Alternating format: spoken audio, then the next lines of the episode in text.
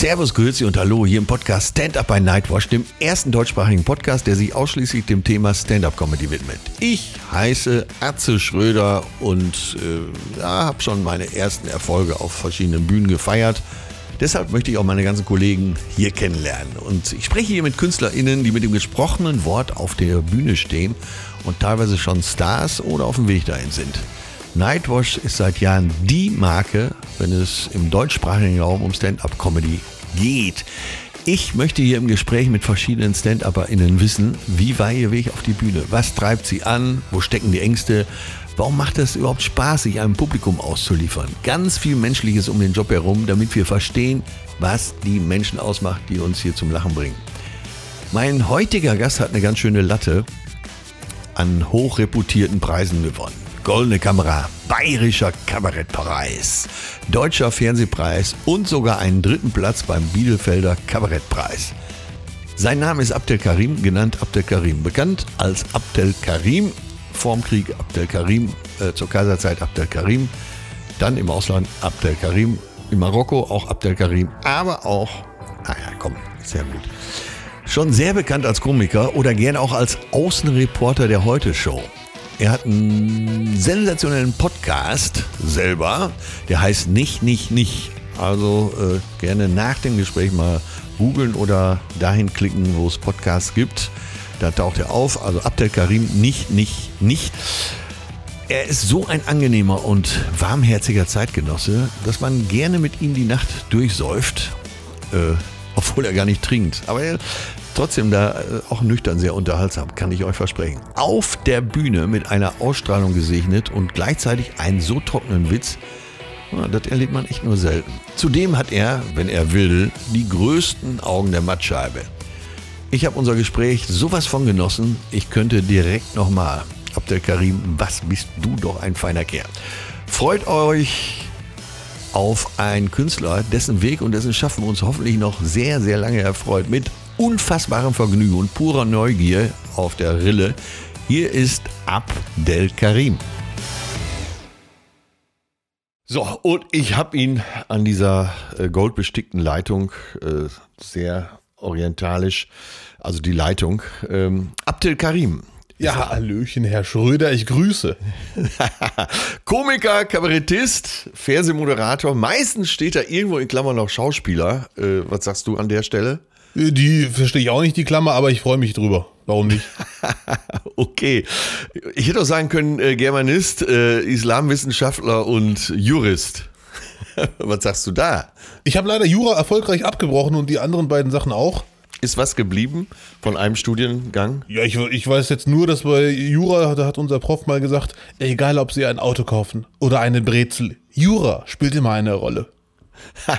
ja, weil der Laie, so wie ich, denkt ja, Jura ist langweilig. Äh, es gibt viele Juristen, die sagen, ich habe den geilsten Job der Welt, aber die sehen auch meistens so aus, oder? Hallo, ich bitte um Zurückhaltung.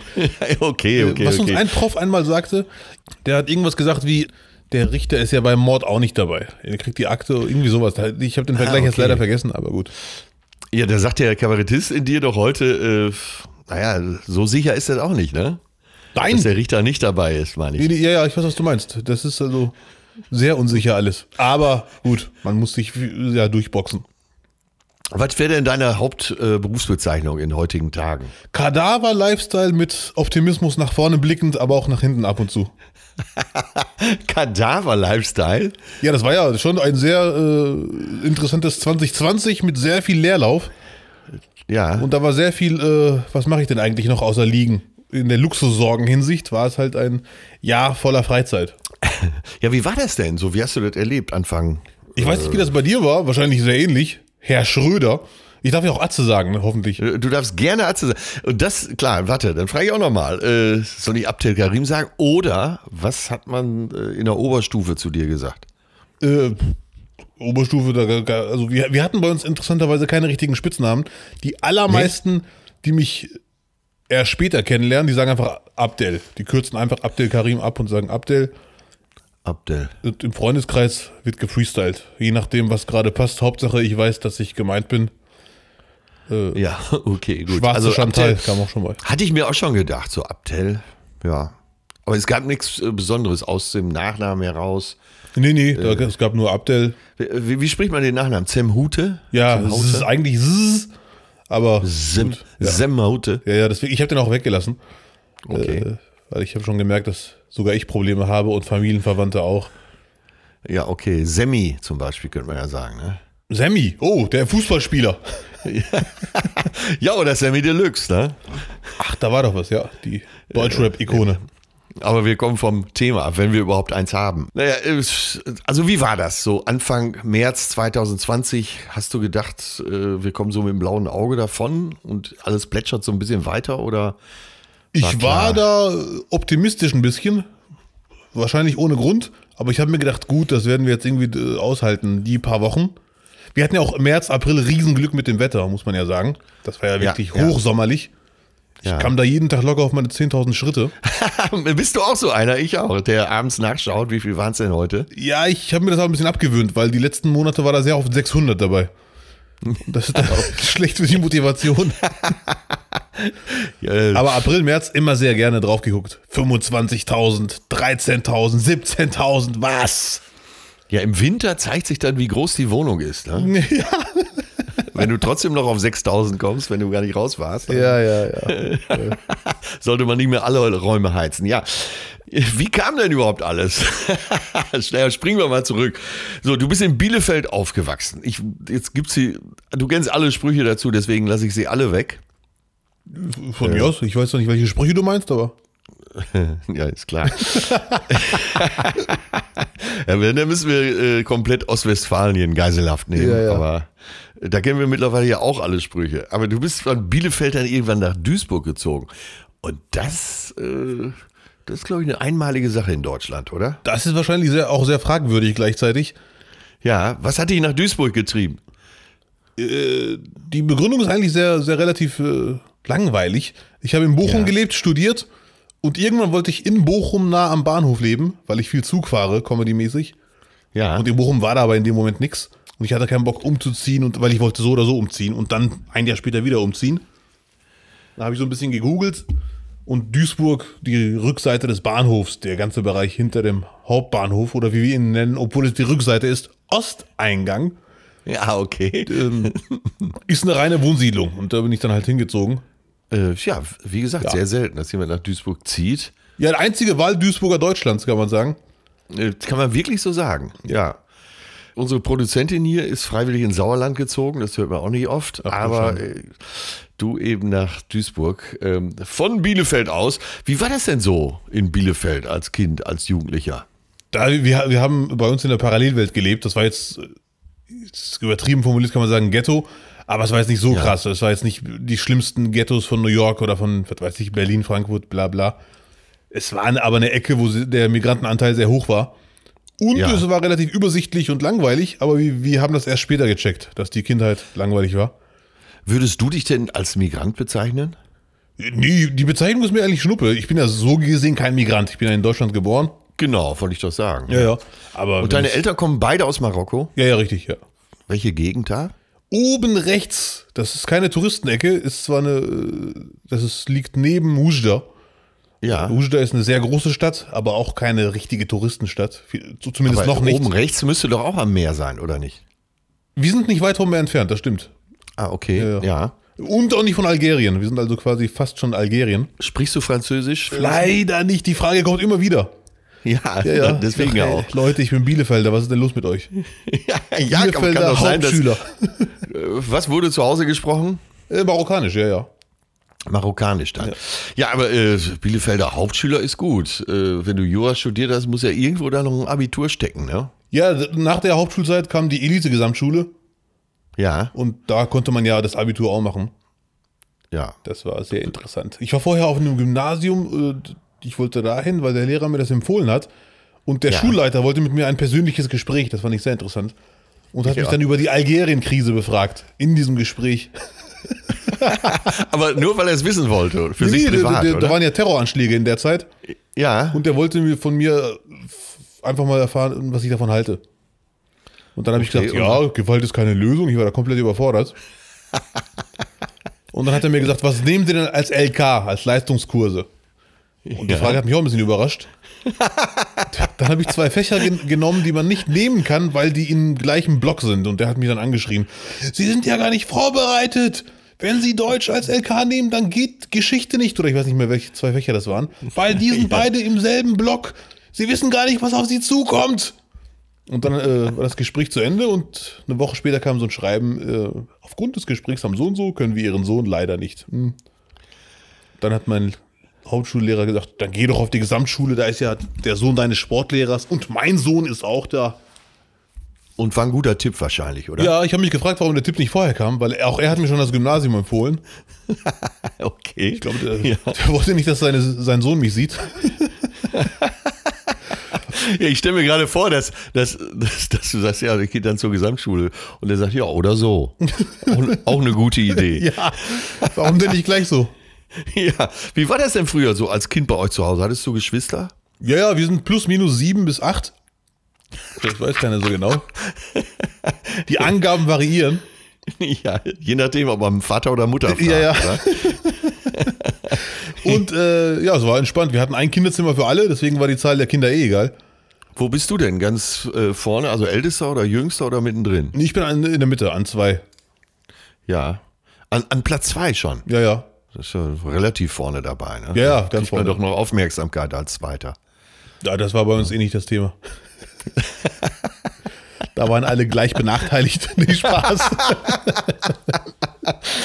ja, wie war die Laune denn zu Hause? Ich meine, alle gleich benachteiligt klingt ja erstmal lustig, aber äh, also nein, nein, das war schon wirklich sehr entspannt, muss man äh, sagen. Das ja. ist ja schön an, an, an Comedy. Man kann ja wirklich alles Mögliche erzählen. Ja. Also, auch wenn es einfach nicht stimmt. Die Kindheit war sehr entspannt. Hat auch großen Spaß gemacht. Natürlich. Ja, also das war ein äh, gutes und behütetes Elternhaus. Ja, ja, ja, ja. Äh, auf jeden Fall hat es großen Spaß gemacht. Ja. Sag mal, äh, hattet ihr denn zehn Zimmer? Nein, natürlich nicht. ja, das war auch nicht ernst gemeint, die Frage, aber auf, auf, wie viel Zimmer hat sich das, auf wie viel Zimmer hat sich das denn so aufgeteilt? Die Tragödie spielte sich ab in Wohnzimmer, Küche, Durchgangszimmer und ja, vier, fünf Zimmer, Pi mal Daumen. Ja. Ja. Komödie ist Tragödie plus Zeit, heißt es, ne? Ah, den Spruch kenne ich ja nicht, der ist aber gut, den werde ich mir direkt merken. Ich brauche eh noch ein paar, ein paar Gags für mein neues Solo. Ja. ja, sagt man so landläufig. Und äh, wenn du sagst, spielte sich die Tragödie ab, dann ist es ja zumindest erzählerisch im Narrativ eine Komödie geworden, oder? ja, man hat das Beste draus gemacht quasi. klingt gut, klingt gut. Ja, und äh, weißt du, wer war denn witzig bei euch zu Hause? War Vater witzig oder Mutter witzig? Eigentlich waren alle lustig, äh, mehr oder weniger. Aber der lustigste war mein Vater auf jeden Fall, ist er immer noch. Der ja. ist auf jeden Fall der Geschichtenerzähler. Und das Schöne ist, wenn er Geschichten erzählt, wenn man die aufschreiben würde, dann würde man sich denken, wo ist da jetzt die Pointe? Äh, was soll das? Aber ja. wenn er erzählt, ist es wirklich sehr, sehr lustig. Da ist wirklich da ein Lachmoment jagt den nächsten. Ja, ich habe ja äh, im Bekanntenkreis auch einige Marokkaner. Der ist ja oft, äh, sind die Arme ja Teil der Geschichte, ne?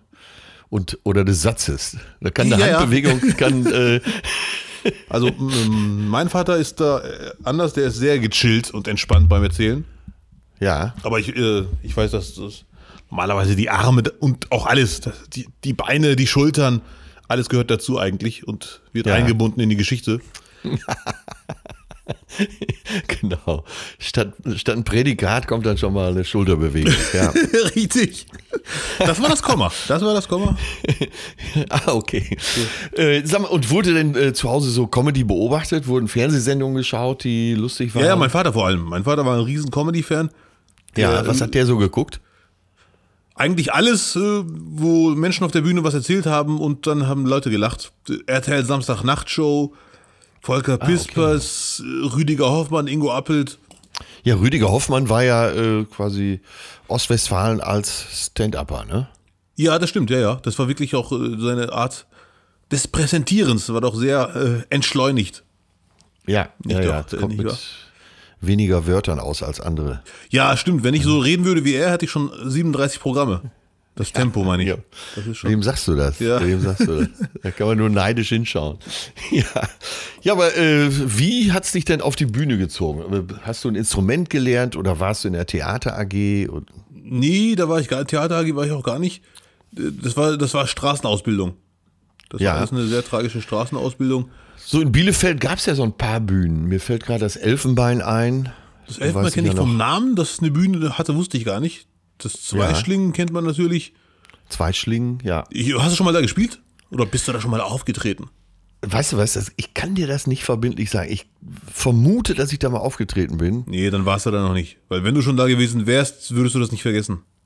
Äh, ach, ich habe in Ostwestfalen auch schon einiges gespielt. Es gab auch immer dieses alternative Festival, wo quasi ostwestfälische Wikinger äh, in Kleinarbeit mit Kanthölzer eine Bühne gebaut haben und drei Tage Gelage irgendwo im Hinterland äh, von Versmold stattgefunden hat. Und äh, naja, Versmold, da war ich noch nie.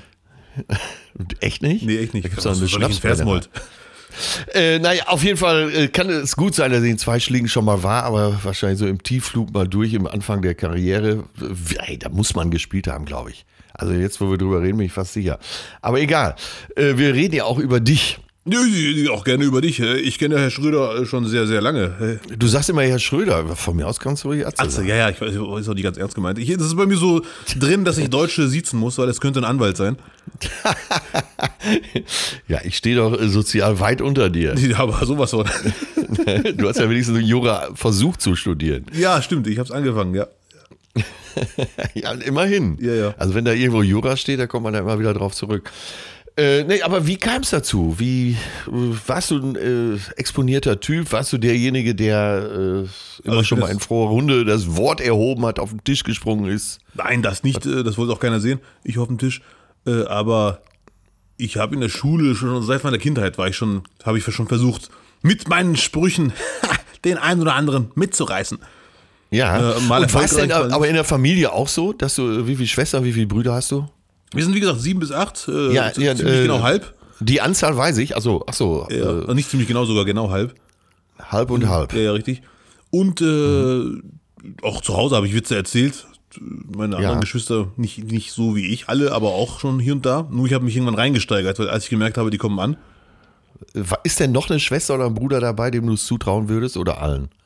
Das kann ich so gar nicht sagen. Jetzt mittlerweile weiß ich, dass die gar keinen Bock drauf haben. Die sind eher so die Genießer und gucken Comedy und lachen sich kaputt und sind privat Ja. halt lustig und so weiter. Ja. Aber ob die auf die Bühne, wage ich zu bezweifeln. Ja. Aber du hast zu Hause auch schon mal Ja, zu Hause äh, auch und vor allem, eine vor allem draußen. Geschichte erzählt. Ja, ja, ja, definitiv, ja. Und äh, das war irgendwann auch so eine Art, das auszu... Vermutlich, ich bin jetzt kein Psychologe, aber ich kann mir vorstellen, dass Psychologen mir sagen würden, weil du keine Kohle hattest für die neue Levis-Hose und die Buffalo-Schuhe für 225 Mark, hast du Buffalo. versucht mit Sprüchen. Und es ist auch keine Pseudo-Arm-Story, dass jetzt man Mitleid hat. Ich weiß bis heute nicht, wie meine Mitschüler sich diese verdammten Schuhe leisten konnten für 225 D-Mark. Das ist, Naja, und das hatten nicht, nicht wenige. Das hatten auch viele von, die eigentlich ähnliche Lebensverhältnisse hatten wie ich. Wo ich mir bis heute nicht weiß, wo hatten die die her? Und die waren auch legal, das waren jetzt keine geklauten Schuhe. Also jetzt machst du die ganze Geschichte wieder kaputt. Nee, nee, nee. Wollte ich gerade sagen, äh, also ich komme ja aus äh, monetär ähnli- ähnlichen Verhältnissen wie du. Ja. Äh, man hatte auch ab und zu mal angesagte Schuhe an, aber die war, glaube ich, nicht bezahlt. Ah, okay. Ja, die wurden Aber vermisst egal. irgendwo. Ja, gut. Äh, genau, die hatte ich mir ausgeliehen, sagen wir es mal so. Ja. Auf Lebenszeit. Ja, es machte keinen Sinn, die zurückzubringen, weil die so ausgelatscht waren. Ja, das stimmt. Ja. Ausgebeult. Da Was hast du eine ja Schuhgröße? Äh, 43. Oh, das ist natürlich eine, eine sehr zivilisierte Schuhgröße. Die findest du in jeder Umkleide. Auch. Was hast du für eine Schuhgröße? Äh, Ich habe, ich bestehe darauf 49,5 und nicht 50. Dieser Unterschied ist mir sehr wichtig. Ui, ei, Ja, ja. ei, ei, Ich kann ei, quasi nicht ja, das- umfallen. Äh, Das deutet ja, wo deutet, wo deutet das drauf hin? So eine Schuhgröße. Ja, Vorfahren im Neandertalertum. Äh, Der, der Witz ist immer, ich mache ja mit Dr. Leon Winscheid auch einen Podcast zusammen, der hat genauso eine große Schuhgröße wie du, dass Leute, die so große Füße haben, sich immer dafür schämen und ich denke immer, meine Füße wären zu klein. nee, nee, ich schäme mich für meine Füße nicht, nur ich weiß, dass die auf jeden Fall hier und da nicht ganz zivilisiert dastehen. Das Tragische ist, meine Schuhgröße ist noch in der Breite, wahrscheinlich 49. Das macht das Ganze noch ein bisschen tragischer. Oh Gott, oh Gott, oh Gott. Bist du denn so einer, der, äh, wenn er Besuch kriegt, die Schuhe schon mal wegräumt, damit man nicht gleich Angst kriegt im Flur? Nee, nee, gar nicht. Wenn mich jemand besucht, weiß er schon, was ihn erwartet. Aber was ich schon mal erwartet habe, also ich habe mal einen Freund besucht und dann kam seine, Mutter nach Hause und wir waren im Wohnzimmer Ja. und dann sieht die mich und sagt dann, und ich habe mich schon gefragt, wem die großen Schuhe gehören. Jetzt weiß ich auch, warum du in Duisburg wohnst, weil da haben wir den größten Binnenhafen Europas. Okay. Ja, das, das, das Um den auch noch zu bringen. Ja, ja, sehr gerne. Den nehmen wir mit. Äh, f- okay, dann muss ich jetzt fragen, wie groß bist du? Ich bin 1,87, viele glauben 1,90 oder größer, das liegt aber an der Lederjacke mit Schulterpolster. Äh, okay, also die Bedrohungslage ist optisch auf jeden Fall gegeben. Ja, gut, 1,87, wenn man ganz ehrlich ist, ist jetzt nicht so groß. Nee, aber du sagst ja Lederjacke, ne? Ja, stimmt, die Jacke und die Glatze. Dann die großen Schuhe. Also wenn du dann äh, aus dem Ostbahnhof rauskommst in Duisburg, wirst du wahrscheinlich eher nicht belästigt. Nee, das sind nur Taxifahrer, die sind alle ganz entspannt. Okay, die noch keiner angetanzt. Nee, nein, nein. Das Schöne an Duisburger Taxifahrern, die, die chillen sehr viel, weil leider ist das Taxifahrer-Dasein in Duisburg wahrscheinlich nicht so ein toller Beruf, was, was, die, was die Fahrten angeht. Deswegen stehen die auch sehr oft darum und äh, Ja, kann ich mir da. vorstellen. Ja, leider. Ja, du, ist ja, äh, Duisburg hat ja eine Stadtgrenze mit Düsseldorf. Also 20 Kilometer weiter wäre es deutlich lukrativer wahrscheinlich. Ja, ja, das stimmt. Ja. Und die- warnt wahrscheinlich, dass so in Duisburg einer aussteigt, der dann zur Messe will, der sich einfach nicht so richtig ja, auskennt. da können die lange warten. Wer steigt schon in Duisburg aus? Aber da kommen sie alle vorbei, jeder ICE. Das Schöne, es gibt bei uns, ja, das stimmt, das ist sehr, sehr schön. Bei uns halten wirklich hier alle Züge. Ja. Das Schöne bei uns, oder das Lustige, es gibt auch ein Mörser Betrieb, äh, Privattaxi-Unternehmen, das ab und zu Leute Ja. da aufgabelt und die sind die meistgehassten, weil die sind extrem günstig Ah, und immer wenn die da stehen, weiß man ganz genau, gleich passiert hier ein Mord. man sieht, wie alle Taxifahrer rüberschauen nach dem Motto, da ist er schon wieder und so. ja. Die haben Mord auch voll die auffälligen Autos. Heißt es dann auf der Lokalseite. Nein, wir hoffen nicht, dass es so weit kommt, aber es sind lustige Szenen. Ja, das kann man sich auf jeden Fall schon mal gut vorstellen. Ich habe die ganze Zeit schon den Eindruck, ich bin mit dir hier im Comedy-Programm. So, lass uns doch noch mal wieder dahin springen. Wo war denn der, die erste Bühne? Oder wann war die erste Bühne? Fragen wir so. Ich, ich weiß ja nicht, wie lange dein Podcast sein darf, äh, also ob ich jetzt ausholen darf ein bisschen. Du darfst hier, du darfst alles. Ja, du auch, es ist dein Land. Nein, Spaß. Das ist schon lange nicht mehr mein Land. Äh, Spaß, hab Spaß, jetzt- Spaß. Ironielampe. Ironielampe. Ja, ja, Ja, genau. Ich habe irgend, also irgendwann mal haben mir jetzt, ich weiß wirklich die Kurzversion, haben mir Freunde erzählt, Abdelkarim, du bist ein lustiger Bengel, mach doch mal Comedy. Und das war da, das war da, als Nightwash schon im Fernsehen lief und Quatschclub, ich weiß nicht, ob man hier so viele Sendungen nennen darf. Doch, äh, du kannst hier alles machen. Aber das, äh, das war auch so, so eine, das waren so Zündkerzen, dass du gedacht hast, oh, das könnte ich eventuell auch. Ja, ich fand den Job schon immer cool, auch als Kind. Nur ich hätte nie im Leben gedacht, dass man das werden kann. Ich dachte, ich habe mir auch gar keine Gedanken gemacht, wie kommt es, dass Rüdiger Hoffmann oder Mirko Nonchef da jetzt rumhängen. Und Also du hast gedacht, die, die sind einfach dahin geboren. Ja, ja, irgendwie sowas. Ich habe mir den Gedanken hatte ich jetzt nicht, aber so in die Richtung. Das ist jetzt einfach so. Die sind das jetzt und fertig. Ja. Und dann kam irgendwann Nightwatch, Quatschclub und wie die Sendungen alle äh, hießen und heißen. Und Freunde sagten mir, mach das doch auch. Du, du, du bist ja auch lustig. Und dann, das, Du kannst das. ja, hey, Ab do it. Ne, ne, auch mal ein Ja. paar Englisch hier reinwerfen. Nee, aber das ist so klassisch, das also meine ich jetzt im Ernst, dass Freunde sagen, ey, das kannst du auch. Ja, ja, auf 100 jeden Fall, Pro. ja, ja, das war echt so. Aber ich habe immer Nein gesagt, aber insgeheim habe ich gemerkt, wie ich da schon Bock drauf hätte. Ja. Dann gab es irgendwann mal so ein Viva-Casting, wir suchen den lustigsten Typen oder die lustigste Frau Deutschlands, schick uns Bewerbungen. Ich habe da auch eine Bewerbung hingeschickt, kam nichts zurück. Und jetzt kommt ein Name, den du auch kennst. Ihm habe ich auch geschrieben, Fatih Cevicolu. Ja. Und- der bei uns im Kiosk den Murat gespielt hat. Jawohl. Auf jeden Fall habe ich ihm geschrieben, weil er hatte eine, eine Comedy-Show im Friseursalon ein- eines Freundes von ihm, was auch immer. Habe ich ihm geschrieben. Seines Bruders. Seines Bruder sogar, ist krass. Ja. Mhm. Das Äh, hätte ich vielleicht rausbekommen, wenn er mich eingeladen hätte. Ah, okay. Nee, Ja. nee, der hat mir dann gesagt, ähm, ja, cool, schick mir doch mal ein Band. Und dann Ja. dachte ich mir, ach du Scheiße, ich hatte noch nie einen Auftritt, was ist denn jetzt los? Ich habe mich dann selber mit in der Küche aufgenommen. ja. Die Küche war leer, also Echo 8000. Habe ihm das Band geschickt. Ja. Das war so in fünf Minuten. Boah, so eine schlechte, unwitzige Nummer. Das ist echt hart. Und ich habe ihm Aber es gab eine Nummer. Nein, gab's nicht. Die habe ich da gefreestylt, mehr oder weniger. Ich habe mir so ein, zwei Stunden Gedanken gemacht Ja. und dann erzählt. Eieiei. Auf jeden Fall habe ich ihm dann geschickt und ich habe die ihm per Einschreiben geschickt, weil ich mir dachte, per Einschreiben kriegt er sie auf jeden Fall. Und wenn er sich Ja. dann nicht meldet, weiß ich einfach, es war scheiße und weiter geht's. Ne? Ja, ja. Eine Woche später, fetter, fettes Paket bei mir äh, im, im Postkasten. Ich so, geil. Das ist, jawohl, er hat's gesehen, er schreibt mir. Dann mache ich die ganz stolz zu Hause auf und merke, es ist mein Band ungeöffnet. Aha. Und hast du bis heute schon eine Erklärung dafür? Ja, ich habe ihm geschrieben, ich so, hallo, äh, Herr Cevikolu, äh, ist äh, dies und das ist jenes passiert. Er so, ja, hallo Abdel. So in seiner Art. Äh, meinst du, du schaffst Ja. es wie alle anderen mir das Band auch äh, nicht per Einschreiben zu schicken, weil ich nicht mal zu Hause bin und ich kann das nicht pünktlich abholen und dann wird es halt zurückgeschickt, wenn es eine bestimmte Frist verpennt. Bla bla bla. Und äh, irgendwie äh, hatte ich dann, glaube ich, ke- keinen Bock mehr, das zu schicken oder ich habe verpeilt. Was ein Arschloch. Ja, aber sowas von. Nein, Ja. der, äh, der hat ja eigentlich recht. Also man kann nicht einmal was äh, abschicken und wenn jemand zwei Wochen auf Tour ist, dann kommt er halt zurück. Auf jeden Fall habe ich es dann, glaube ich, verpeilt nochmal zu schicken, weil ich leider ein bisschen hängen geblieben bin. Äh, Ich verpeile gerne Sachen. Dann habe ich Knacki Deuser angeschrieben. Und weißt du, wie ich ihn angeschrieben habe? Ich habe bei Google eingegeben, Knacki Deuser Kontakt. Damit Ja. direkt seine Adresse kommt. Ich war quasi CIA-mäßig unterwegs. Ja, ja. Da muss man erstmal drauf kommen, oder? Ja, und dann habe ich ihm geschrieben, hallo Herr Deuser, äh, ich bin großer Fan Ihrer Sendung, äh, bla bla bla. Können bei Ihnen auch Nachwuchstalente auftreten, die überhaupt keinen Auftritt hatten bis jetzt? Und ein Tag später kam die Antwort. Ich weiß noch, wie ich mich gefreut habe, dass in der E-Mail-Dings stand Knacki Deuser. ja. Ich so, geil, Papa, es wird heute ein bisschen später. Ich komme später nach Hause.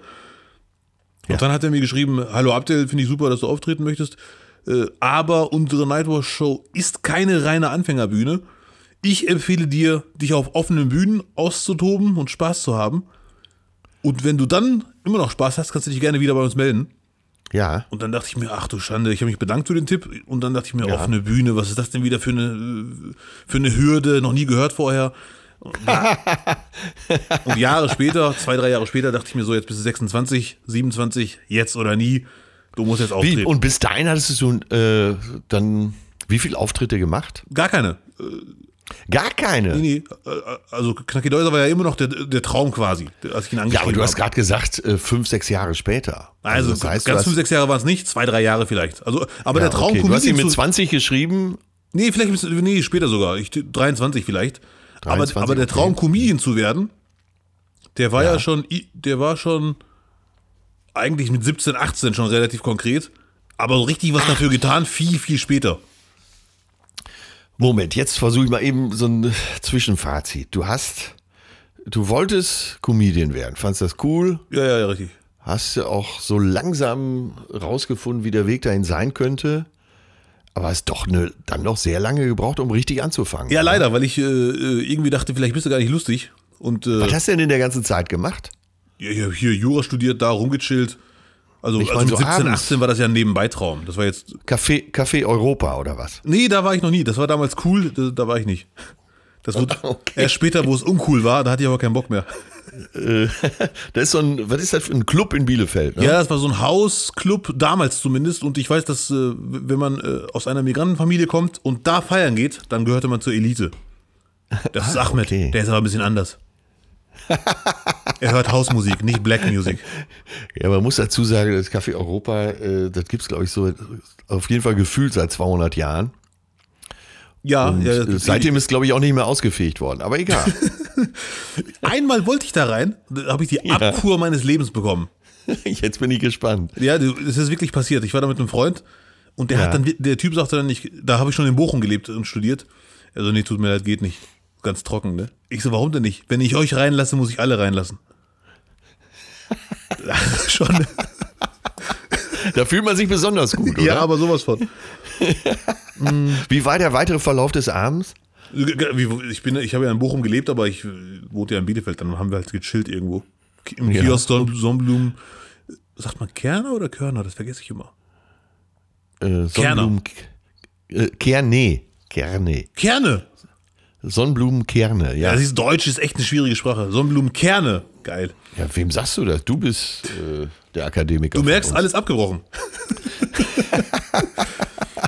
Ja, weil, weil der andere Beruf so lukrativ war. Äh, nicht doch. Nee, weil die So, wann nehmen. ging's denn jetzt los? Wo war die erste Bühne? Um Himmels Willen, wo war das erste Ja, ja, Mikro? sorry, Wo war der ab. erste Applaus? Auf jeden Fall, nee, der erste Auftritt war ohne Applaus. Auf jeden Fall. Wo war er denn? Ja, offene Bühne in Köln. Erstes Wohnzimmertheater Köln. Oh, Kenne ich noch. 80 Probsteigasse. Ja. Da habe ich angerufen. Keiner ging Ja. ran. Dachte ich mir, geil, das Schicksal will es so, die wollen dich nicht. Dann hat mich einer von denen zurückgerufen sogar. Ja, hallo, Sie haben ja angerufen, was wollen Sie? ich so, ja, ich habe gehört offene Bühne, ich wollte bei Ihnen auftreten, wenn das geht. Das war 2007, irgendwann im Februar, März oder so, ne? Ja. Spätestens April. Auf jeden Fall war es noch hell draußen. Oder noch kalt und hell. Und die Frau sagte mir, äh, oder der Mann, ich, äh, nee, die, es war eine Frau, die sagte mir, du kannst bei uns auftreten, aber leider Termine schon alles voll. Wir hätten nur noch frei der 11.11. Oh. Und ich habe mir nichts dabei gedacht. Ich wusste, es ist ein Karneval, aber ich wusste damals nicht, dass Köln sich da komplett reinsteigert. Ja, in Bielefeld äh, hat man Karneval wahrscheinlich im überschaubaren Ja, Maße ja, es wird geduldet Ja, und äh, aber nicht gern gesehen. Ja, unwahrscheinlich. so, und dann kam der Auftritt. Ja, am 11.11. Äh, da, ich bin ein großer Heinz Gröning-Fan. Der saß im Publikum freiwillig. Und da dachte ich mir, geil, der Durchbruch direkt beim ersten Mal schon. Ja, Äh, moderiert haben boah, Pierre Kordemann, wenn er hoffentlich so heißt, und Tillmann Kurt. Und wir Ja. waren sechs Leute am 11.11., also sechs auf der Bühne ja. und ungefähr 20 Zuschauer. Ma maximal 25, wenn man jetzt. Äh, naja, immerhin. ja, hat mich auch gewundert, aber äh, die Show war halt relativ langweilig. Nicht von den Zuschauern, sondern vom Feedback der Leute. Die war relativ ruhig, sagen wir mal so. Die haben sehr, sehr nach innen gelacht und nachgedacht dabei. Ja, wie waren die Künstler auf der Bühne denn? Die fand ich alle cool, äh, ehrlich gesagt. Ich war eh aufgeregt. Ich habe gar nicht so richtig alles aufgenommen. Ich, äh, Weißt du denn noch, wer dabei war? ach du Schande. Ungefähr, vielleicht ein Also, Name. also auf jeden Fall weiß ich, wer dabei war. Ramona Schuhkraft. ja, Die war dabei. Die war auch äh, als letzte ist sie aufgetreten. Sie war die einzige, die, die richtig abgeräumt hat. aha. Ramona Schuhkraft. Renate Koch war auch da, die war auch gut. Aber die anderen hatten alle große Probleme. Ich auch. Und ich war der Erste. Und Tillmann Kurt, Tillmann Kurt den finde ich ja grandios. Da bin ich sogar ein bisschen groupie. Der hat moderiert. Ja, okay. Und die haben das so fast schon Late-Night-mäßig moderiert. Das war eine Doppelmoderation. Mit Tisch und Stuhl. Ja, Und irgendwann steht er auf. Äh, nee, in der Pause kam er zu mir. Ich war Erster nach der Pause. Das war so die, der Newcomer-Spot. Und der hat der mir ja dann gesagt, eigentlich gar nicht schlecht ist. Ne? ja, der der ist mein Lieblingsspot, ehrlich gesagt. Ja, Und dann kam er zu mir und sagte, ja, Abdel Karim, du merkst, die Zuschauer haben nicht so richtig Lust heute, zumindest zeigen sie das nicht, aber das darf dich nicht aufhalten, einfach Spaß haben und mach dein Ding und bla bla bla und so weiter und so fort, hat mich motiviert. Und dann ging ich auf die Bühne, alle standen erstmal auf, das war so ein Ritual, dass man alle Zuschauer bei einem, der zum ersten Mal auftritt, bittet aufzustehen, nach dem Motto Standing Ja. Ovations, weil vielleicht ist auch der letzte Auftritt heute. ja. Das fand ich sehr süß. Dann ging ich auf die Bühne mit einem Sakko, ganz tragisch. Da hatte ich noch den Gedanken, wenn man auf der Bühne ist, muss man irgendwie anders sein als, als im wahren Leben, weil es ja ein besonderer Anlass. Ja, ja. Äh, dann ging ich mit Anzug auf die Bühne, also mit Sakko, nicht Anzug, äh, Sakko. Der Rest war eine normale Hose. Und bin komplett abgeschmiert. Die zwei, drei Lacher waren die improvisierten Dinger. Und ich habe mir schon gedacht, wenn das nicht ankommt, wird ich bin auch alleine hingegangen, ohne Freunde. Und ich dachte mir, wenn das Ja. heute nicht ankommt, wird der Traum begraben und du machst Jura zu Ende und fertig. Ach, Aber leider bin ich komplett abgeschmiert. Das, also Ja. Der ganze Auftritt war quasi ein Plädoyer für das Jurastudium. ja. Nach der Show kam der Veranstalter zu mir und sagte, ja, für den ersten Auftritt war das echt super, toll, bla bla. Und die haben mich dann motiviert, dran zu bleiben. Also ich habe das nicht Ja. rumgeheult. Ich habe die einfach die, innerlich gewusst, das war nichts und fertig. Aber dann dachte ich mir später, haben die mich jetzt verarscht oder war das jetzt wirklich gut? Weil da waren ja wirklich nur drei Lacher. Max in acht Minuten. ja. Bla bla bla. Und äh, dann führte eins zum nächsten. Dann war ich im Januar in Gelsenkirchen. Also zwei Monate später irgendwann. Aber hast du denn da schon gespürt, also ich will dich jetzt nicht aufs Glatteis führen, ich meine das völlig ernst, was ich jetzt sage, Ja. dass du ähm, hast ja eine gewisse Ausstrahlung auf der Bühne. Wenn du die, eine Bühne betrittst, äh, so wirkt das auf mich zumindest immer äh, auch noch ohne die rollenden Augen, hast du ja eine sehr, sehr positive und starke Ausstrahlung. Hast du das da schon gemerkt, dass du da drauf bauen kannst? Nee, nee, auf gar keinen Fall. Also, also dass ich da- dass ich diese Ausstrahlung habe, wusste ich auch nicht. Vielen Dank, Herr Schröder. Herr Atze. Äh, äh, da war ich eh im Tunnelblick, bin aufgetreten Und habe beim Auftritt schon gemerkt, ah, das war nix. Schon, ich habe beim Auftritt an, angefangen, mit mir zu reden auf der Bühne. Hm, netter Versuch. Ja. Ist okay, du bleibst Zuschauer, macht dir auch Spaß. Ja, stimmt. Ja, ja. Wird nur nicht so gut bezahlt. Ja. ja, und äh, aber dann so, dann kamen mehrere Auftritte danach. Ja, ja, richtig. Äh, Und ich habe dann irgendwann ja, Jenny getroffen, äh, Ja. die hat immer beim Wohnzimmertheater aufgenommen, Ja, aber man wusste das, das war jetzt keine versteckte Kamera. ja. Die habe ich zufällig getroffen, weil ich einen Auftritt hatte bei der offenen Wunde. Das war eine, das war, das war eine, eine offene Bühne. Low Budget hieß die. Low Budget Ja. offene Wunde. Ich habe da angerufen, kann ich und bla bla. Dann habe ich zufällig Jenny getroffen in Köln, nicht, nicht beim Auftritt. Die so, ja, warum kommst du denn nicht mehr? Ich so, ja, ich dachte, ihr wollt mich einladen. Die so, nee, das ist eine offene Bühne, wir laden keinen ein. Da, da musst du anrufen und sagen, du hast Bock zu kommen. Aha. Und dann war ich irgendwann im Mai, das zweite Mal im Wohnzimmertheater. Ja. Aber im Januar hatte ich, das war auch ein sehr, sehr tragischer Auftritt, wenn ich das kurz erzählen darf, bei der offenen Wunde. Unbedingt. Ich habe angerufen, ich so, hallo, ich habe gegoogelt, ich bin Newcomer, ich habe erst zwei Auftritte, oder nee, hatte ich sogar nur einen, als ich angerufen habe. 3. Januar 2008 hatte ich da einen Auftritt und der Mann sagte mir am Telefon, du kannst gerne kommen, aber bei uns ist es sehr musiklastig und dementsprechend die Zuschauer wissen das mittlerweile. Also Comedy ist jetzt nicht so das Primärziel der Zuschauer, ne? Aber gerne. Ja. Und dann ich so, ja, ich muss jede Gelegenheit wahrnehmen. Der so, ja, komm vorbei, ne? Dann waren da zwölf Acts, zwei davon Comedians. Und zehn. Zwölf. Ja, zwölf, das ist echt krass. Und, die Ja. und zehn waren Musiker. Leider habe ich seinen Namen wirklich vergessen. Der, der Comedian an vier, der ist komplett abgeschmiert. Der tat mir richtig leid. Und da habe ich gemerkt, oh, das ist echt ein hartes Leben hier. Ich bin später auch Ja. abgeschmiert, weil die Zuschauer wollten nur Musik hören und Spaß haben. Und nicht Ja. irgendwelche Geschichten hören mit Einleitung, Hauptteil, Schluss. Hast du da schon geschrieben zu der Zeit oder äh, war noch alles nur in deinem Kopf? Nein, nein, ich hatte schon äh, geschrieben, aber es waren Wortfetzen, mehr oder weniger. Also ich, Ah, Stichworte. ja, schon Notizen aufgeschrieben, dann daraus einen Gag gemacht, versucht zumindest und so weiter und so fort. Ja, ja. Also da bist du auch abgeschmiert. Nicht ganz so ganz wie beim ersten Auftritt, aber Mhm. man hat schon gemerkt, die hören gar nicht richtig zu, die Leute. Die sind echt im Musik, äh, Musik ähm, Feeling. Und äh, Ja. die haben vorher, ich, ich, kam, ich kam an zehnter Stelle, vor mir waren also neun Musiker und ein Comedian und die waren alle voll im Musikhype. Das ist ja, schon. Äh, Also eben auch die Zuschauer. Wann war denn dann der Auftritt, wo du nicht abgeschmiert bist? der war es richtig, der, der, der richtig schon. knallte. Also der, der also der, der, der offene Wunde, muss ich zugeben, war jetzt auch kein richtiges Abschmieren. Da habe ich schon gemerkt, Ja. okay, die Leute lachen hier Also, und da. Nur Bist ich- klargekommen. Ja, ja, nur ich habe gemerkt, ups, das ist äh, also schon äh, schwierig hier, weil ich habe, da habe ich schon direkt den Unterschied bemerkt zum Auftritt im Wohnzimmertheater, dass man durchgehend Zuschauer reden hört. So dieses Ja. so unruhige, als würde man im Film in, in so einem Café vorbeigehen, wo alle so, man hört Gläser und so weiter. Ja, ja. So, da habe ich schon gemerkt, oh, das ist heute schon eine Herausforderung. Ja, das härtet ja auch ab, oder? Ja, das stimmt, ja, ja. Deswegen bin ich auch ein großer Fan der komischen Nacht. Ja. Da, äh, komische Nacht, ich weiß nicht, ob du das kennst. Nee, kenne ich nicht. in Erzähl mal. Oldenburg stattgefangen fr- früher. Das war auch so eine Comedy-Reihe, wo man innerhalb, wo man an einem Abend fünf Auftritte Ah, okay. hat. Und man geht von Café zu Café oder von Location zu Location und die Zuschauer bleiben gleich und sehen halt fünf Ja. verschiedene Acts. Und das war auch ein, hat Spaß gemacht und war ein richtig krasses Training.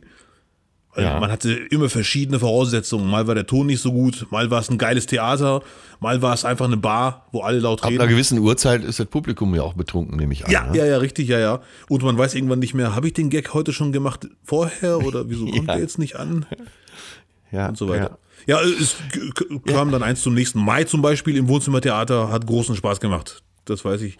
Da war Heinz Gröning, äh, Marius Jung, Johann König. Dachte mir, krass, was ist denn hier los?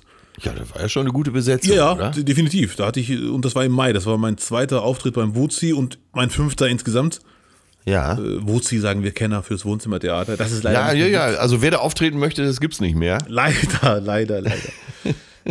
Aber es es kann ja Neues entstehen. Wer Ja, weiß. vielleicht machen Aber wir beide das demnächst. Dann fragen wir. Sehr gerne. Georg, Von mir aus auch in. Duisburg. Ja, Ja. super. Aber Köln wäre besser, ne? Natürlich, das gehört, das Wozi muss in Köln bleiben. Ja, können wir gerne machen. Bin ich dabei. Ja, damit die Szene rasiert, so sieht's doch aus. So, wir lassen sie alle kommen. Wir fahren nirgends mehr hin. Ja. So, jetzt machen wir den Sprung. Äh, wann kam denn mal so richtig Wind ins Segel? Wann kam äh, die Heute-Show? Wann kam Ah, das die, war alles viel später. Also auf jeden Fall. die größeren Fernsehauftritte? Äh, Wann kam äh, Willkommen bei Mario Barth? Ich glaube, Heinz Gröning hat mich empfohlen beim, beim, äh, beim Funkhaus WDR. Ja, das war 2008. Ende 8 oder Anfang 09? Ich glaube Anfang 09. Ja. Da war ich dann da, das war natürlich ein Highlight. Und dann ging es etwas mehr ab. Ja, und ja, ja, dann ging, also Ende, Ende Februar war ich, ähm, war ich bei Nightwatch Live. Ende Februar 2009 oder was auch immer. Da hat mich auch Knacki Deuser direkt gefragt, ob ich denn acht bis zehn Minuten hätte, dass er mich auf die Tour mitnehmen kann, auf die Nightwatch-Tour durch die Stadt. Ja. Also nicht. Und da bist du dann auch mitgegangen. Ja, eine Tour ist übertrieben. Die sind Auftritte, ob er mich hier und da mal mitnehmen kann. Ja, Ja. und natürlich war ich dabei.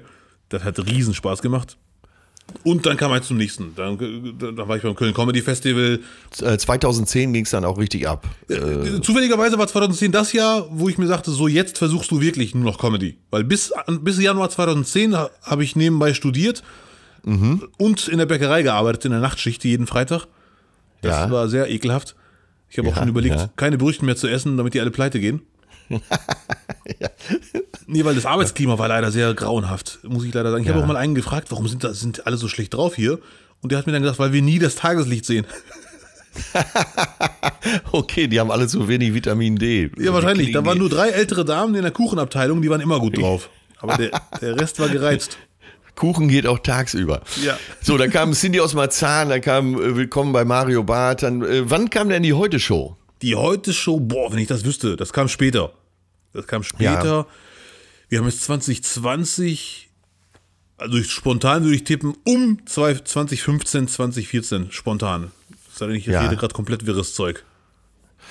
Ach ja, man hat das ja für sich auch nicht so aufgeschrieben. Ja, leider, das wäre mal eine Idee für ein Tagebuch. Rückblickend. Oft hört man ja so von anderen, zum Beispiel von mir jetzt, äh, wann war, was war? Zwo- 2010 habe ich die 24-Stunden-Show gemacht, da warst du auch zu Da war ich dabei, ja, ja, richtig. Da war ich dabei. Das, du hast das einfach So, durchgezogen. Ja, wir haben, äh, ich habe 24 Stunden äh, eine Late-Night-Show gemacht, von samstags mittags 12 bis sonntags mittags um 12. Äh, Du warst irgendwann auch da, konntest aber irgendwann auch ins Bett gehen. Ich nicht, ich habe durchgemacht. Ja, Und das so. Beste ist, wir haben danach noch acht Stunden Aftershow-Party gemacht. Nach den, ach, nach den 24 Stunden. Genau, darauf bin ich besonders stolz. Ja, Ja, du könntest eigentlich Werbung für Voltaren machen, ne? Weil du schmerzfrei bist. ach so. Ich liebe. Wir- Nee, aber äh, ich liebe stumpfe den- Witze, muss man dazu sagen. Ja, ich wollte gerade sagen, bei den Komikerinnen, die ich hier zu Gast habe, die Erfolg haben, die lassen keinen liegen. Und siehst du, du gehörst auch dazu. Der ist wie so ein Stürmer vom Tor. Er muss ihn reinmachen, wenn er da liegt. Ne? Ja, die alte Gomez-Schule. Obwohl, nee, die hat nicht jeden gemacht. Ganz genau. Man geht nicht mehr die weiten Wege, aber wenn er da liegt, machst du ihn rein. So sieht's aus. Ja. Äh, so, dann warst du irgendwann bei der Heute-Show äh, überall bekannt, in, sowohl in Comedy-Shows wie auch in Kabarett-Shows. Dann kam dein erstes richtiges Soloprogramm mit dem Namen äh, Zwischen Ghetto und German, hieß es, glaube ich, ne? Ja, ja, richtig, ja. 2014, kann man dazu sagen? Pi mal Daumen wahrscheinlich schon, ja. Ich weiß es leider auch nicht mehr genau. Ja. Und äh, ja, war ein Erfolgsprogramm dann. Ja, hat großen Spaß gemacht. Äh, Die Säle wurden voller. Äh, man hat dich alleine gebucht. Das ist ja immer auch so ein erhebendes Gefühl. ja, das stimmt. Wie ging das denn los? Äh, Hat irgendeine Agentur gesagt, so, wir machen jetzt eine äh, Solotour mit dir? Nee, ich habe einfach amerikanische Comedy angeguckt und übersetzt. Ja. Nee. Nein, aber ich meine, nein, ich meine jetzt, äh, ich meine, ich meine jetzt nicht, aber weiß ich da. Ich komme gleich komme ich noch mal aufs Programm, aber also Nee, du hast ich das ich Programm irgendwann meinen Agenten geschrieben, kennengelernt.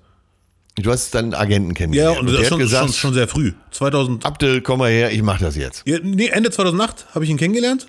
Ist das eine große Agentur oder eher Nee, nee, gar nicht. Das ist die Wolle-Agentur. ja. Äh, also wenn ich nicht da wäre und zwei andere nicht, dann wäre das auch ein Privatmensch einfach. Aber der hat mich 2008 kennengelernt, ja. weil er, weil er selber eine offene Bühne ähm, organisiert hat, um seine, Ja. äh, um Comedy halt äh, möglich zu machen in Köln. Der ist ja nicht nur Agent, sondern wirklich riesen Comedy-Fan. ja. Und, Aus äh, Köln auch noch. Ja, ja, richtig. Und jetzt kommt der Knaller. Bielefelder nach Köln gezogen. Und wir haben uns in Köln erst kennengelernt. Ach, das heißt, ihr konntet euch äh, in, auf so einer Geheimsprache unterhalten. richtig, ja, ja. ja, ja. Und irgendwann 2009 hat er mir gesagt, Abdel, äh, hättest du nicht mal Bock auf ein Gespräch? Äh, Vielleicht könnten wir intensiver zusammenarbeiten. Äh, Weil ich bin ja auch Agent. Das wusste ich irgendwie gar nicht. Ich dachte nur, der hängt da immer rum, wie so ein Stalker Ja. und schaut sich die Comedians an. ja. Aber es war seine Bühne quasi. Er hat die ver- veranstaltet, das wusste ich später erst. Und er ist halt riesen Comedy-Fan. Und Ja. dann kam es halt dazu, ja, okay, wir machen das mal und schauen mal. Und dann haben wir, den Vertrag habe ich unterschrieben am Freitag, den 13. Ach, mit Vertrag, ja. Ja, das ist äh, in Deutschland so üblich. Atze. Ja. Ja, ich habe mit Töne bis heute nur einen Handschlagvertrag, aber der hält. Ja, das, ist die Hauptsache. richtig. das ist, Ja. die Hauptsache. Ähm, nein, so, äh, jetzt muss aber nochmal ganz konkret. Dann irgendwann hieß es, äh, ich mache jetzt ein Soloprogramm. Ja, richtig. Natürlich kann, äh, Hast du alleine dafür geschrieben oder gab es Autoren, die. Nee, nee, alleine waren? alles. Aber natürlich auch Fre Freunde, die mir sagen, mach doch mal das oder jenes. Weißt du noch damals, das muss auf die Bühne, diese Geschichte. Oder Peter, Ja. der Agent, hat auch sehr viele Und jetzt stelle ich mir mal vor, äh, Abdel setzt sich hin, klappt seinen Rechner auf und sagt, ich habe hier drei Notizen zum Thema Bäckerei in Bielefeld oder wo auch immer. Äh, und daraus muss jetzt eine Nummer werden. Oder wie läuft sowas? Wie arbeitest du? Ideen. So leider gar nicht. Ich habe es mal probiert, das kann ich leider nicht. Zumindest noch nicht. So einfach ein leeres, Ja. le leeres Blatt und sagen Thema X. Sondern immer, Ja. wenn ich irgendwas erlebe oder einen Gedanken habe, den ich lustig finde, wird er aufgeschrieben. In, Ja. in die, in die Handy-Notiz-App. Damals in die SMS und dann speichern. Ja. Und mittlerweile gibt es ja Notiz-Apps. Und dann Ja. Wochen später wird ausgemistet, das allermeiste fliegt raus. Und dann entstehen die Nummern um diese Ideen herum. Du hast dann ein Stichwort. Was weiß ich? Ja, oder Oma in der. Fußgängerzone. Ja, Oder ja, ja, ja, irgendwie so. Und die allermeisten fliegen ja echt raus. Was, was habe ich zum Beispiel? ja, Duisburg Ostausgang. Ja, zum Beispiel, da habe ich jetzt nicht als Notiz, aber so. Ja, aber wäre jetzt ein, wäre vielleicht eine gute, ne? ja, ja, ja, ja, zum Ich Beispiel. fand die Geschichte eben schon ganz gut. Ach ja, aber als ich vor kurzem als Notiz geschrieben erst, dass man, das finde ich sehr lustig. Das ist kein, ich teste jetzt nicht meine Gags oder meine Ideen aus, aber das will ich dir Ja. trotzdem mitteilen. Weil wann hat man schon mal einen Comedy-Kollegen, den man zutexten darf? Richtig, richtig. Alles her damit. Ich hatte die, den Gedanken, dass ich sehr lustig finde, wenn ich Leuten was sage und die wiederholen das einfach, als wäre es ihre Idee. Ich habe zum Beispiel einem Typen gesagt, wir haben telefoniert. Ja. so lies mal vor, was du geschrieben hast. Ich sollte was schreiben, ne? Ja. Ich so, ja, ich mache mal kurz auf Lautsprecher, dann lese ich das vor. Dann habe ich es vorgelesen und danach sagte Ja. ich, weil Lautsprecher ist immer so ein bisschen anstrengend, für die, die, die, die, die ich anrufe. Ich so, ja, okay, ich mache mal jetzt Lautsprecher aus, weil es ist ja anstrengend. Und dann sagt er, ja, ich glaube, du kannst den Lautsprecher jetzt ausmachen. Ist ja sehr anstrengend. Ja. Das fand ich sehr Stimmt, lustig. ja, das das ist immer lustig. öfter. Also nicht immer öfter, aber sehr, sehr oft kommt das. Oder wenn ich meinem Vater sage, Papa, ich gehe mal jetzt Brot kaufen. Ja, äh, Abdel, geh doch mal kurz Brot kaufen. ja. Du hast ein Brot gekauft. Ja. Ja, pass auf. Und dein zweites Programm 2018 war Staatsfreund Nummer 1. Ja, richtig. So, warum Freund? Ich habe mal, äh, ich habe mir eine Notiz gemacht dazu. Äh, Serdar Somuncu. Der hätte das bestimmt nicht Staatsfreund Nummer 1 genannt, ne? Das weiß ich gar nicht. Müsste, müsste man ihn fragen. Aber, aber klischeemäßig vermutlich nicht. nee, aber du willst schon eher auch über die freundliche Schiene kommen. Ich bin halt ein Freund, wenn man mich anschaut. ne, ist, der Fall ist ja klar, ne? Ja, Ja, aber nicht äh, eben kein Hassprediger. ja Hassprediger, die, die, Rolle gibt's ja schon. Äh, Ob es eine Rolle Ja. ist, weiß man nicht, aber äh, gibt's ja schon. Nicht nur Ja, einmal. du meinst eben bei Serdar, ja. Ja, und, und, unter anderem. Was ich Ja. auch sehr schön finde. Ich, ich bin ja großer Fan der, der ich weiß nicht, klischeemäßig nenne ich es jetzt mal Agro-Comedy. Ja, Äh, also ich finde, Comedy hat drei Milliarden Facetten und alle finde ich geil, ja. mehr oder weniger. Und äh, ich habe mir noch nie Gedanken gemacht, was ist deine Masche? Oder wie willst du das machen? Sondern ich habe einfach, so wie ich im wahren Leben bin, habe ich es auf die Bühne einfach ge äh, gebracht. Was würdest du denn sagen? Was ist deine Attitüde? Was ist dein Standpunkt? Das weiß ich leider echt nicht. Äh, kann ich dir echt nicht sagen, weil ich, Wäre es nicht gut, das zu wissen? auf jeden Fall wäre das gut. Das wäre sogar professionell wahrscheinlich. Ja. Und, und damit schon wieder unten durch. Ja, ja, richtig. Und dann, dann wird schon wieder wa- was auch immer. Nee, nee, ich habe auch mit hier und da Kollegen gesprochen, die sagten, natürlich ist das alles gut, wenn man sich professionell Gedanken macht und auf den Punkt bringen kann, was einen ausmacht, was ist das Ziel oder der Zugang zur Comedy. Aber ich äh, bin eigentlich ein großer Fan von alles, was lustig ist, was man erzählen möchte, kann man erzählen. Ja. Und, äh, und fertig. Wem sagst du das? Ja, ja. Das ist das Ziel.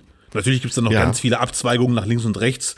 Äh, mu- muss man um jeden Preis jeden Gag mitnehmen und die Verantwortung, die man auf der Bühne hat. Das ist ja klar, das kommt noch alles dazu. Ja. Aber ich persönlich bin äh, ein Freund davon, wenn ich Leute zum Lachen zu bringen. Das war schon als Kind immer so. Ja. Und du hast auch keine Berührungsängste. Ich, ich hoffe.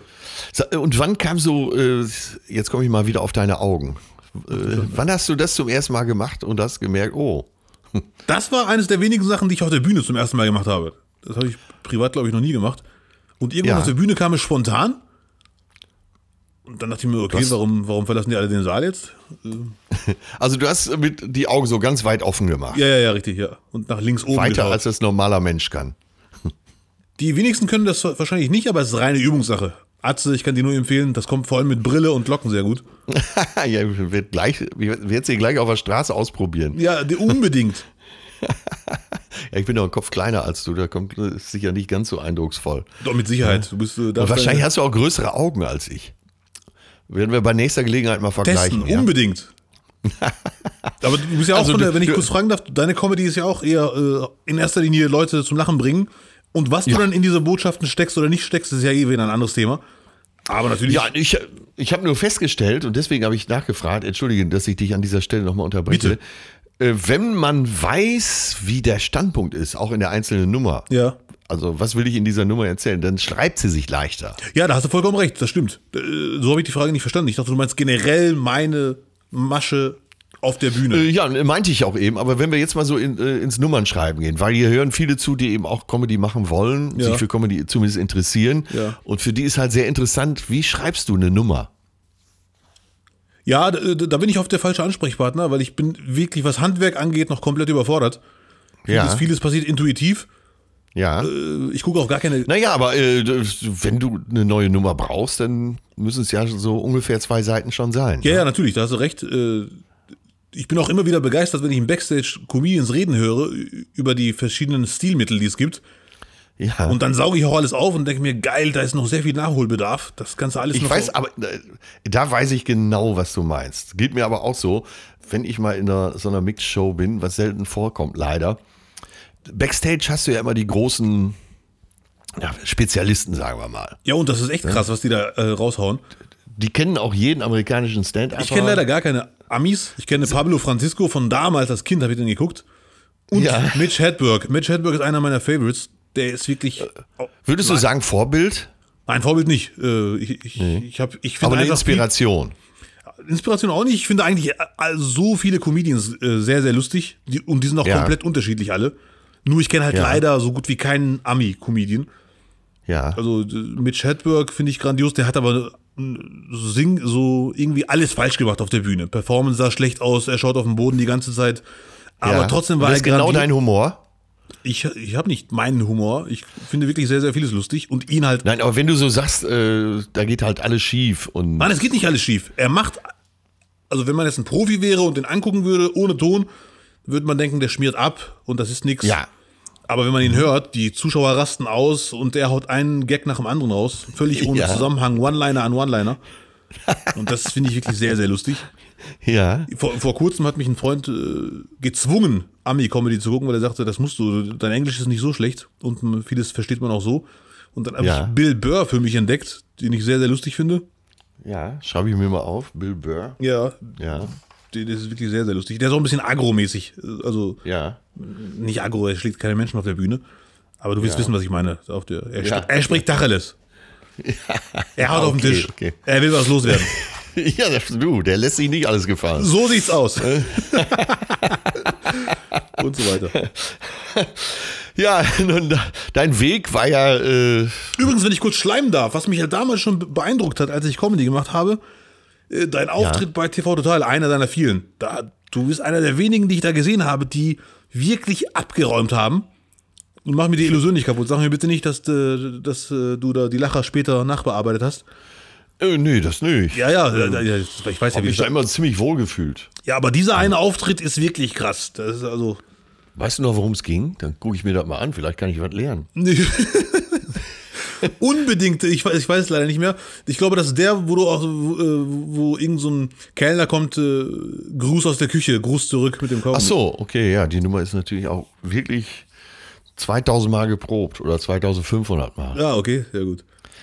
Äh, da kann man mal sehen, schlechte Vorbereitung ist alles. Äh, ich erinnere mich daran, da kam ich eine Minute vorm Auftritt erst äh, bei Brainpool an und direkt ins Studio und los. Oh, geil, ja. Keine ist Zeit, ja meistens besser, als wenn man da lange in der Garderobe sitzt. ne? Ja, man macht es zwar nicht, aber wenn es so passiert, ist es oft ein guter Auftritt, leider. Habe ich auch die, die Erfahrung gemacht. Ja, er kommt so lässig, so by the way. Ja, ja, richtig. Äh, ja, sag mal, was? Äh, wir sind jetzt leider gleich schon am Ende unseres Interviews.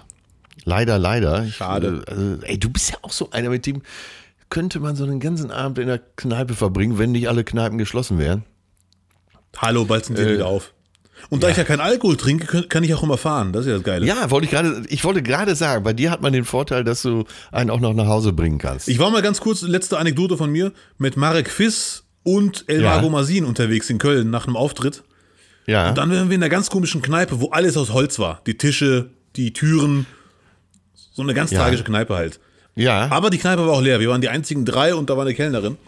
Und Ja. wer Marek Fist nicht kennen sollte, er ist äh, Pole und äh, ja. gut, das sagt jetzt nicht viel aus über sein Aussehen, aber auf jeden Fall ist er Pole. Ja. War angetrunken. Elmar Gomazin ist ein Mensch mit sehr langen Haaren. Ich weiß nicht, wie man die nennt. Äh, nicht Rasterzöpfe, sondern das andere. ja. Und, und der war auch leicht angetrunken, äh, aber, Ja. aber beide zivilisiert und halt ich. Und dann waren wir da, haben was getrunken und dann kam ein deutscher Student auf uns zu, das fand ich sehr lustig, Ja. und sagte, so voll verzweifelt, hey, habt ihr vielleicht was zu rauchen?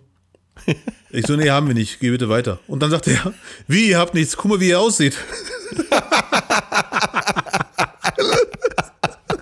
Ja, siehst du, Image ist alles, Ja, oder? ja, und ich dachte mir, der hat eigentlich recht, ein Polen, ein Marokkaner und ein Deutscher mit Haaren bis zum Knie. Das ist also, Ey, das klingt schon wie so ein ganz alter Witz. ja, ja, Äh, aber es ist leider genauso passiert. Fehlte nur noch hinten dran, komm zum Arzt, ne? Ja, ja, ja, das haben wir nicht. Oh Mann. Wo soll's denn eigentlich hingehen, so mit deiner Karriere?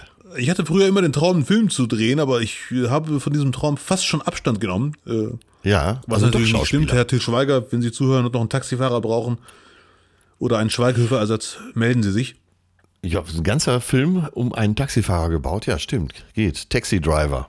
Robert Taxi. Driver, ja. Warum nicht? Ja. Ja, ja. Die deutsche Fassung. Ne? so sieht's aus. Erste Einstellung, Ostausgang Duisburg. ja, Ja, wo, soll, wo soll's hingehen? Äh, Hast, hast, du eine, äh, hast du eine Idee? Oder sagst du, äh, mein, mein Leben ist gerade so gut, wenn es so weiterläuft? also jetzt, äh, jetzt Bollywood-mäßig, ne, das Wichtigste ist gesund bleiben. Ja. Äh, das hoffen wir mal alle. Für uns auch alle. stimmt. Und Ja. dann weiter Spaß haben, das ist das Wichtigste. Dass der Job Ja. weiter Spaß macht und dass man es schafft, den äh, Zuschauern den einen oder anderen schönen Abend zu bereiten. Ja. Du merkst, der Text ist vom Agenten, den lese ich gerade vor.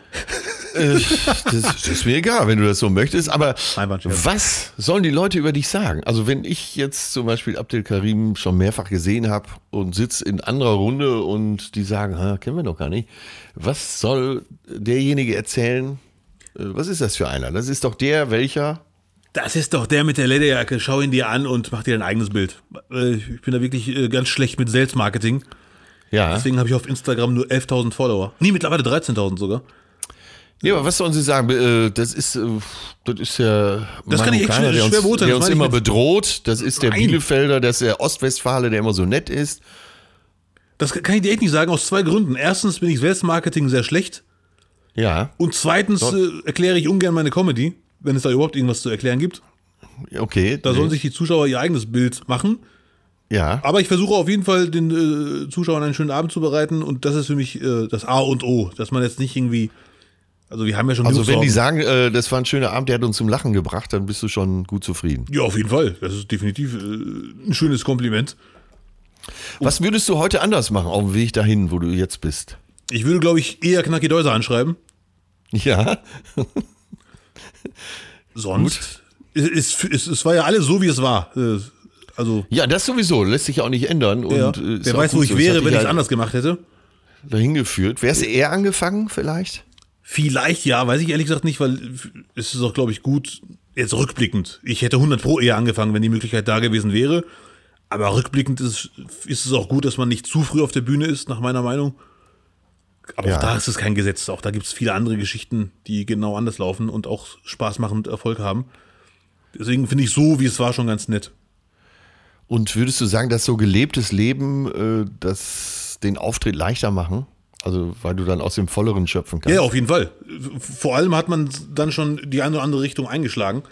Weil Ja. je, je jünger die Comedians sind, also ich übertreibe jetzt mal ein bisschen, wenn ein Comedian mit 18 anfängt, ja. dann hat er in der Regel sehr ähnliche Themen zu den anderen 18-Jährigen, was gar nicht anders möglich ist eigentlich. Ne? Ja. Und dann, je älter man wird, desto mehr gehen die Lebensläufe in verschiedene Richtungen.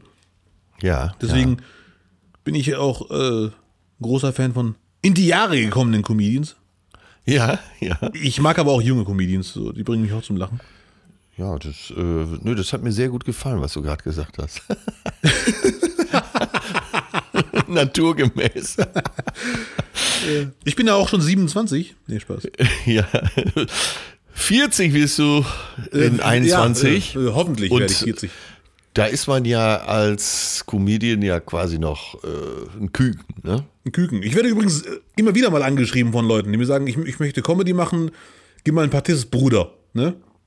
Ah, okay. In verschiedenen, schon, in verschiedenen Variationen kommen die Sätze. Und dann gebe ich Fühlst du dich dann auch wie der Bruder? Ja, ich kenne die ja nicht, die haben ja meistens Fake-Accounts. Ja, okay. Nee, mein Scherz. Ich freue mich dann immer, dass die mich fragen, wo ich mir denke, okay, die trauen mir zu, dass ich dann jetzt Tipps geben kann. Und ich gebe dann wirklich immer die gleichen Tipps. Ja, Spaß haben, auf die Bühne gehen und vor allem nicht unter, unter Druck setzen. Weil ich, ich finde es eigentlich nicht so ideal, wenn man direkt den ersten Auftritt auf die, ins Netz stellt. Weil spätestens fünf Monate später wird man selber sagen, ups, das war nix. Also man sollte eher, das ist ein Luxus, den wir hatten und ja. äh, du noch viel mehr als ich wahrscheinlich, sich im Unauffälligen entwickeln und dann erst irgendwann auftauchen. Da bin ich ein großer Fan, ja. Ja, Das ja. Kann ich auch so sagen, ja. Ja. Deswegen Spaß Ähm, haben. sag mal, Otti Fischer hat mal über dich gesagt, äh, wenn er aus seinem Alltag äh, erzählt, wird es ganz von selbst politisch. Was hat er damit wohl gemeint? Puh. Also ich muss, ich muss zugeben, das war ein Riesenkompliment. Also auf den Ja. Satz wäre ich nie gekommen. Ja, Und es hat mich auch sehr gefreut. Das ist natürlich schon, vor allem von ja Otti Fischer. ich auch. Ja, ja. Das ist echt gut, ja. ja. Aber wird es politisch äh, dadurch, dass du Es ist bei mir aus immer, deinem Alltag erzählst? immer politisch, aber ich vermute nicht nur bei mir, weil man äh, politisch ist es nicht nur, wenn man jetzt FDP und äh, Söder nennt. ja. Unser ganzes Leben ist ja ge gesellschaftspolitisch irgendwie, was sich alles abspielt, ja. wie wir uns äh, verhalten und so weiter und so fort. Also eigentlich ist das Leben an sich politisch. Sollte ich doch noch eine Attitüde bei dir rausgefunden haben? Man weiß es nicht, mal Spaß. Wir schauen es uns live an. Ich bedanke mich für ein ganz Atze, tolles Gespräch. Das danke hat einen sehr. riesen, riesen Spaß gemacht. Und ich hoffe, dass wir uns bald wiedersehen. Unbedingt. Und unsere Idee steht, wir werden, wir werden demnächst mal eine Mixshow zusammen moderieren, oder? Da bin ich sofort dabei. Sehr gut. Pass auf dich auf. Ganz liebe Grüße nach äh, Duisburg und äh, ja, ein Mordspaß. Dito, danke sehr. Alles Gute, wir sehen uns. Ach, Abdel Karim, ein Typ, mit dem Frau Mann direkt in seine Heimat Bielefeld reisen möchte. Hat so einen Spaß gemacht. Wahnsinn. Wenn ihr das genauso seht, lasst uns doch eine positive Kritik hier und drückt auf Abonnieren. Wenn nicht, habt ihr halt keine Ahnung. So, und dies war die letzte Folge der ersten Staffel Stand Up by Nightwash. Ein Riesenspaß, wie ich finde. Ich hoffe, ihr hattet beim Zuhören genauso viel Spaß. Jetzt gehen wir erstmal in die Sommerpause und im Herbst geht es dann weiter mit vielen frischen neuen Ideen. Entspannt euch, äh, lasst es euch gut gehen und wir hoffen, dass wir dann ab Herbst uns alle auch auf den Bühnen wiedersehen. Bleibt mir gewogen, ich werde mich ein bisschen bräunen, ein bisschen knack, noch knackiger werden, als ich eh schon bin. Und ja, wir sehen uns spätestens im Herbst oder hören uns an dieser Stelle. Bis dann, euer Atze. Hallo, mein Name ist Simon Stäblein, unter anderem Moderator von Nightwash Live, äh, Comedian, Schmuckdesigner und Yogalehrerin.